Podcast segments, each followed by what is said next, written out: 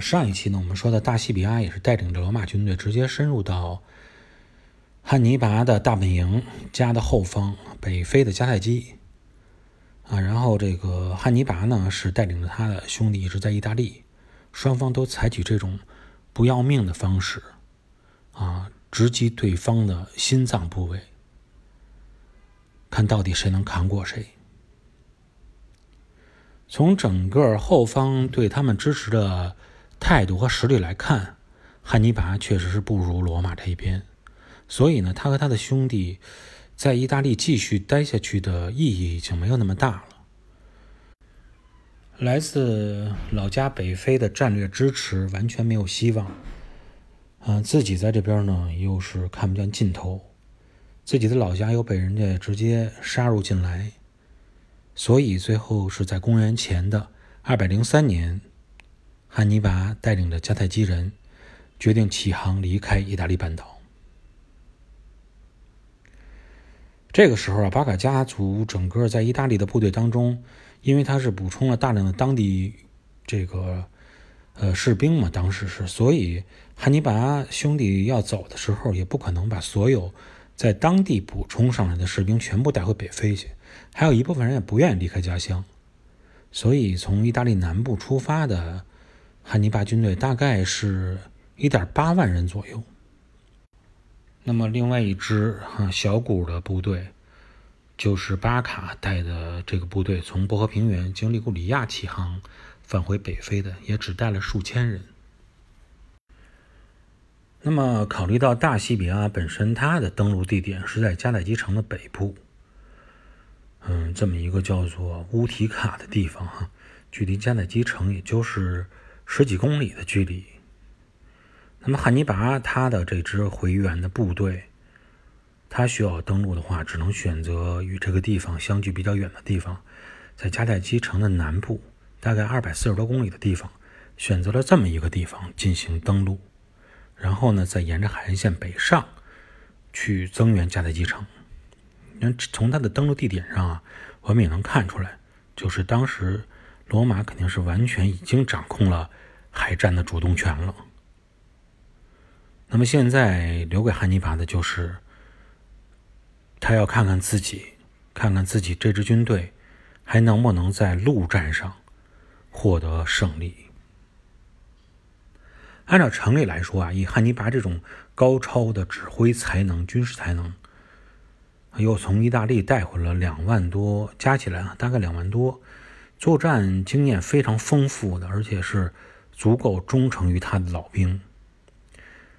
如果是把这些军队编成核心哈，加入到北非本土的部队之中，应该说还是有机会啊，去战胜罗马的。本身迦太基呢，这回汉尼拔也是带着迦太基军队是这么做的。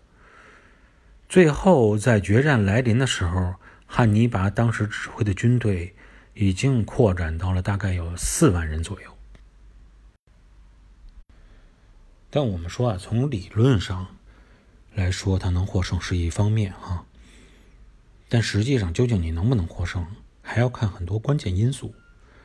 汉尼拔能否在陆战中取得胜利，关键要取决于这么几点，一个就是。他把军队编制在一起以后，他需要进行磨合。虽然他是属于这种军事天才、战略之父，但是没有经过磨合的这种部队，他也不可能一上手就让你变成天兵天将。所以，这种小规模的战争进行磨合，尤其是在北非本土上，他还没有经历过。还有一个关键因素，就是你必须要使你现在这个北非战场。成为你的这个主战场，但现在目前情况看呢，就感觉有一些资源，当地的一些势力逐步已经倒向了罗马一方。这两个必要的战略条件哈，一方面是军队经过了磨合训练，一方面是当地确实是支持你的人非常多，是属于你的主战场。汉尼拔发现啊，这两个条件都没法满足的。跟十几年前如出一辙。十几年前遭遇到入侵的这个迦太基人，面对罗马大军登陆的时候，十分的震惊和恐慌。十几年后的今天，一点没变，依然是那么没出息，啊，还是十分的震惊和恐慌。所以在这种心理情绪的作用下呀，不论是说当年的罗马，还是现在的迦太基人，还是处于一种跟上次是一模一样的感觉，就是希望能通过一场决战来赶紧解决掉目前这种状态。罗马希望通过一场决战直接把迦太基干掉，迦太基的这些。啊，商人般的政治领袖也希望通过一场决战，赶紧把对手赶出自己的领土。尤其是那些掌握了政治话语权，同时又拥有大笔财富的这些政治家，啊，一直把自己的财产看得比什么都重。毕竟敌人多存在一天，自己的这份财产就多一分危险。只要能把他们赶出去，啊，就阿弥陀佛了。其他他并没有想那么远。所以，每当我们今天去回顾啊，罗马跟迦太基长达百年的战争，直到现在在北非战场上迦太基人面临的这种局面，汉尼拔面临的这种局面的时候，我们就能感觉到，